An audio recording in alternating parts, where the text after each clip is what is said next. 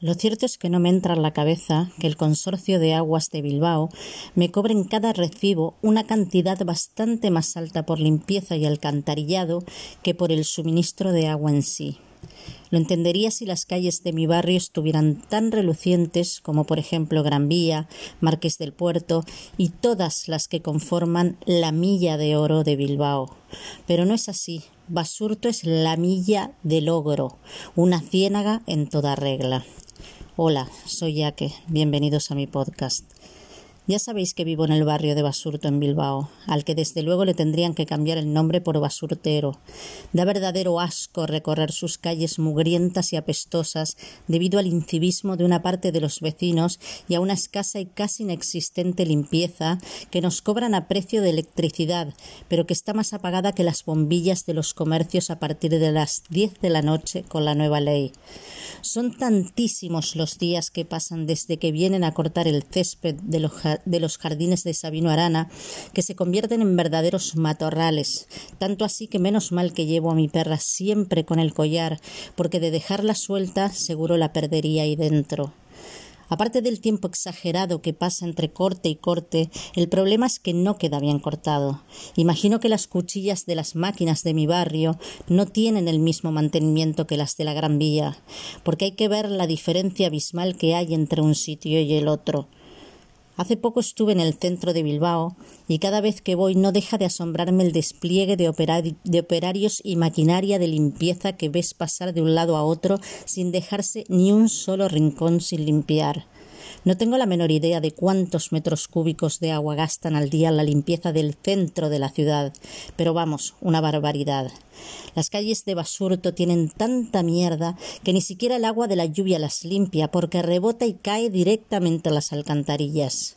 La verdad es que me encantaría que el alcalde de Bilbao y su séquito se dieran un paseo por el barrio de Basurto para que pudieran comprobar in situ las condiciones insalubres a las que nos somete con la falta de limpieza de sus calles, plazas y parques además de hacer una revisión en nuestros recibos para encontrar el exceso que pagamos por la limpieza que no se hace, al menos en este barrio, porque igual estamos pagando la limpieza de otros, los consumos de otros. Que revisen, que rectifiquen y que limpien, y que dejen de tratarnos como ciudadanos de cuarta porque no lo somos. En serio que las calles de Basurto dan asco. Yo creo que ya os lo conté hace mucho. Un día, sentada a la terraza de un bar que hay enfrente del parque de Sabino Arana, me dice la amiga que estaba conmigo No me lo puedo creer. Date la vuelta y mira el parque justo detrás de ti. Al darme la vuelta, la escena no tenía desperdicio.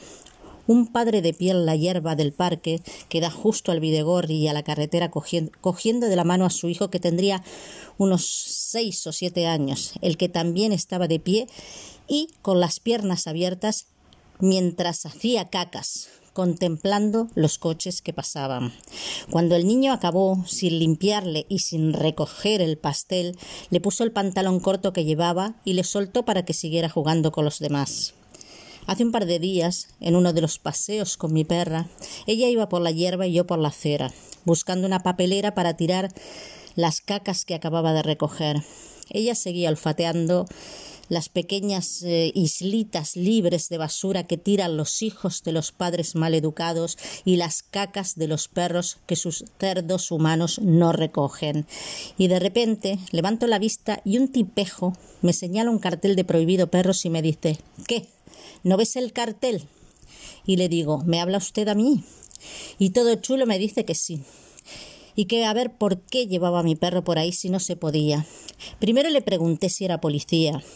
Segundo, le dije que ni era la única persona del parque que estaba con, con, el perro ahí, que la policía nos ve continuamente con los perros en todo el parque y en concreto en ese trozo de jardín y que no nos dicen nada, ni siquiera cuando les llevan sueltos, con el peligro que conlleva la zona, que siempre es mejor que en la hierba que en la acera, que los niños y los adultos tiran de todo y les señalé las bolsas de patatas fritas, envases de batidos, yogures, cáscaras de pipas y el tío seguía insistiendo, por lo que ya cabreada y asqueada le dije que bravo, un machista y misógino que se mete con una mujer, que a los hombres que andaban por ahí mismo no les había dicho nada, que encima venía desde hacía rato con la bolsa de las cacas en la mano buscando una papelera, que si me hubiese llamado la atención por no recogerlas, todavía me hubiese callado la boca.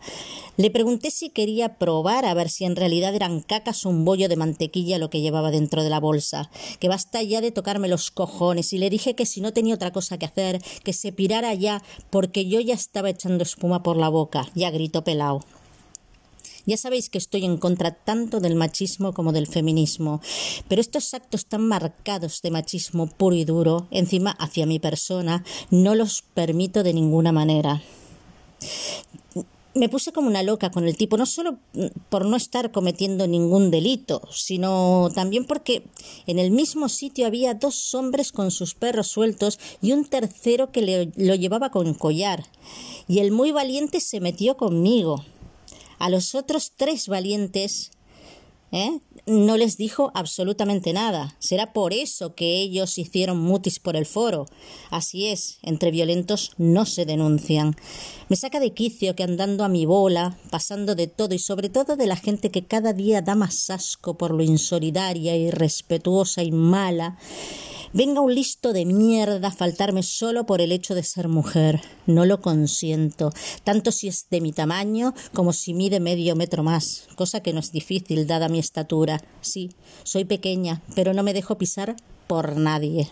Lo cierto es que ya es la segunda vez que me pasa. Hace años otro me en todo misógino y amargado, actuó conmigo de la misma manera y también se llevó todo mi cariño a grito pelao. El domingo a la tarde, este domingo pasado, cuando paseaba mi perra, intenté pasar por una esquina del parque infantil que tendrá, pues no sé, cinco metros, para coger la peatonal donde se encuentra de un lado las escuelas y del otro la iglesia. Pues no pudimos, tuvimos que darnos la vuelta porque en la puerta de la escuela y en la de la iglesia estaban jugando al fútbol padres de unos treinta y pico y de cuarenta y más también, y niños de once o doce años pero a lo bestia, sin ningún tipo de miramiento por los transeúntes, fueran personas mayores, niños pequeños o perros. Tuvimos que dar toda una vuelta a la manzana, porque si le daban un pelotazo a mi perra me la mataban, y si me lo daban a mí me arrancaban la cabeza de cuajo. Y yo cagándome en los salvajes de los padres y en el pendenciero imbécil que me montó el pollo por pasear tranquilamente con mi perra por el jardín. La problemática en este barrio no es casual, es cotidiana. La mugre es crónica y la limpieza está erradicada cuando debería de ser al revés. La mala educación en algunas personas es inherente y no entiende de edades. Y además de tener que aguantar a gentuza a la que le encanta montar la barrila y agredir verbalmente para poder atacar físicamente porque es la única forma de diversión que conocen, Tienes que aguantar también que las calles, parques y sitios públicos al aire libre en Bilbao den verdadero asco por culpa de gente incívica que no sabe vivir en comunidad. Y todo eso pasa mientras los empleados algunos empleados del ayuntamiento se pasean en coche hasta el final del turno. Y los otros funcionarios pagados para dirigir las subcontratas encargadas de realizar las tareas de limpieza por las que les pagamos los ciudadanos no saben funcionar sino para recaudar menos picar para volver a tapar haciendo creer que trabajan y más limpieza porque la que hay entre semana deja bastante que desear y la de sábados, domingos y festivos, aunque está mejor hecha, es insuficiente. El Ayuntamiento de Bilbao debería emplear nuestro dinero en limpieza y seguridad ciudadana y cortar de una vez por todas los contratos con aquellas empresas que les hacen la pelota para disfrute de sus bolsillos y olvidarse de renovar constantemente mobiliario urbano que está más que en condiciones de uso y de las incontables obras que son totalmente innecesarias en los edificios públicos a los que ya nos han denegado la entrada porque a sus funcionarios les viene de madre teletrabajar desde sus casas o lo que sea que hagan.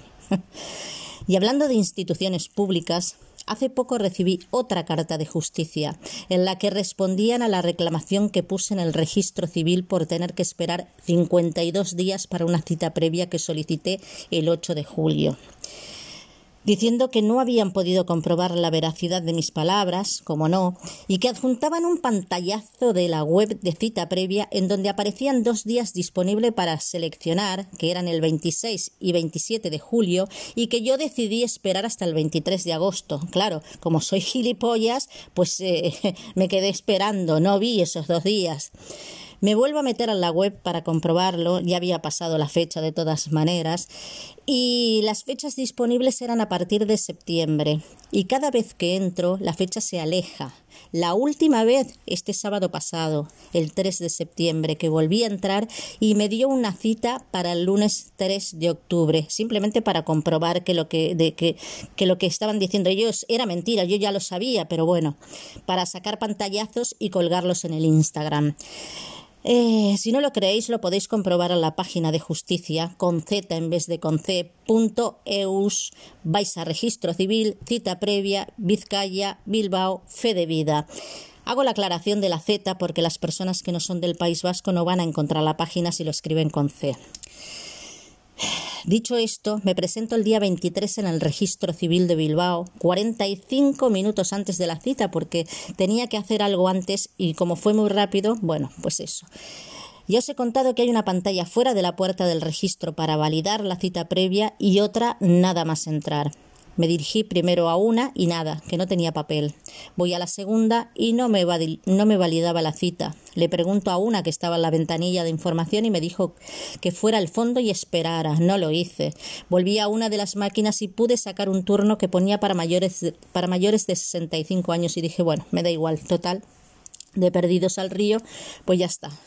Antes habían, yo había visto que habían atendido a una, a una que también había sacado un ticket para mayores de 65 y la, y la que le atendió le dijo, pero tú no tienes 65 años. Y yo dije que sea lo que sea, me da igual. Bueno, yo veía que la gente entraba y les atendían. En eso se me acerca un señor y me dice las máquinas no funcionan. Y le dije que yo había sacado un turno para mayores. Y me dijo que iba a esperar la ventanilla que se librara primero porque iba sin cita que había mirado en la web y que la siguiente fecha disponible era en dos meses, por lo que había decidido ir por la cara y no esperar.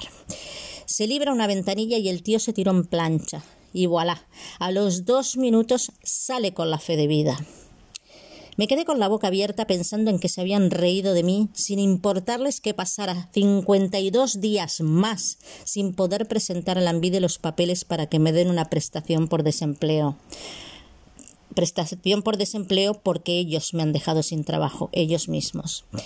Me estaba entrando la crisis hostiera, esperando ver en la pantalla el número que había sacado y otro que había cogido de la mesa que iban dejando algunos al salir, cuando cuando yo marché dejé los dos y en eso sale uno de ellos y me acerco. Le digo a la señora que necesito una fe de vida, le enseño el número y me queda mirando con cara de estar hasta los cojones del mundo. Yo no sabía qué hacer. Saco el teléfono para enseñarle el código de la cita y me dice ¿Para qué me enseñas eso? Eso a mí no me sirve para nada, no me interesa. Dame el DNI que llevas en la mano. Lo coge, se pira y a los dos minutos me entrega la fe de vida que me podían haber dado 52 días antes como se la dieron al señor que fue sin cita. Conclusión, una tomadura de pelo más de las instituciones públicas del País Vasco, una vil mentira más. Y en este caso en el registro civil, que te dejan bien clarito que sin cita previa no te atienden para que no se formen colas y tengan que trabajar más de lo que están acostumbrados, que es poco tirando a nada.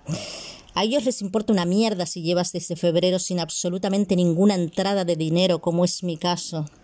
Ellos lo que no quieren es atender a más de tres personas al día cada uno, no quieren cansarse, no quieren pegar ni sello, no quieren currar porque odian su trabajo. Total, el sueldo se lo pagamos los pringados mientras tenemos trabajo, o sin él, con las prestaciones, pero sobre todo se lo pagan los autónomos con las cuotas abusivas que les exigen desde hace años. Cotizando por la base mínima, que son 960 euros con 60 céntimos, les cuesta 294 euros mensuales y que a partir de 2023, con la misma base de, cotización, en los nuevos tramos pasarán a pagar, según el brillante que ideó la medida, el ministro Escribá, la módica cuota de 275 euros al mes. Una rebaja de 228 euros anuales que ya los cobrarán en algún impuesto inventado, pero que sea como sea, no justifica en ningún caso que tengamos que aguantar ni el maltrato de algunos funcionarios, ni las mentiras de las instituciones públicas que con actos maliciosos retrasan o deniegan las prestaciones correspondientes en detrimento de la población activa a la que han quitado el empleo. Unos episodios atrás os conté también que cuando llamé al ayuntamiento de mi distrito para informarme si debía pedir cita previa para obtener un certificado de empadronamiento y el empleado público me atendió, que atendió mi llamada lo hizo de forma totalmente grosera, respondiendo Usted no tiene que venir aquí para nada, hágalo por internet. Pues bueno, el día 23 de agosto, volviendo del registro civil, de recoger la bendita fe de vida, y después de darme cuenta que las citas previas ya no son obligatorias, sino una mentira para no currar y para desesperar y desesperanzar a la población, decidí entrar al ayuntamiento de Basurto a ver qué pasaba. Según entrar al edificio hay una ventanilla de información a la que me dirigí para decirle al chico que se encontraba allí que necesitaba un certificado de empadronamiento. Sale del mostrador, me pide que le siga unos pasos hasta llegar a una máquina y me dice que le dejé mi DNI. Lo coge, lo inserta en un lector, me explica que la máquina lo va a escanear, acto seguido escribe en la pantalla volante de empadronamiento, pulsa un botón y en cinco segundos me lo entrega. Yo estaba flipando, como si acabara de despertar después de treinta años durmiendo. El chico se reía y yo creo que salí de allí aplaudiendo con las orejas, de verdad. Pero la alegría me duró justo lo que tardé en cruzar la calle y entrar en el portal de mi casa, mientras me venían a la cabeza todos los días de espera y desespera por una cita previa que ya no existe. Todas las llamadas y desplazamientos que tuve que hacer para conseguir en, en menos de un minuto unos papeles que emite una máquina programada para ello. Mi enfado es con los organismos públicos que se siguen valiendo de una pandemia para humillarnos, perjudicarnos y envilecernos a su antojo y conveniencia. Según ellos, la pandemia acabó hace mucho a la hora de concederte una prestación, una baja laboral, un ERTE o un cese de actividad. Sin embargo, y según los mismos, la pandemia no ha acabado aún, por lo que tienes que pedir cita previa para realizar cualquier tipo de trámite en cualquier organismo público, algo que no es cierto hechas mis comprobaciones con el registro civil y el ayuntamiento. También se necesita cita previa para una consulta telefónica con el médico para que te renueven la chartela el tratamiento que sigues desde hace años. Eso sí, ahí sí la necesitas y, yo lo puedo jurar bien. Una verdadera vergüenza lo que están haciendo con los ciudadanos en este país, desde los dirigentes del mismo, pasando por los figurantes y sus subordinados. Pero a la gente le va la marcha y nadie se queja. Continúan dejándose montar sin sillín y encima van que se las saben todas. Como decía el otro, ajo y agua, porque los pocos que reclamamos y nos rebelamos a poderes totalitarios estamos siendo aplastados por la gran masa de ignorantes fanáticos como son nuestros conciudadanos. El físico alemán de origen judío Albert Einstein dijo Cuando te mueres no sabes que estás muerto, no sufres por ello, pero es duro para el resto, lo mismo pasa cuando eres imbécil. Hasta el martes, un abrazo y recordad que las penas compartidas son menos penas y que la unión hace la fuerza.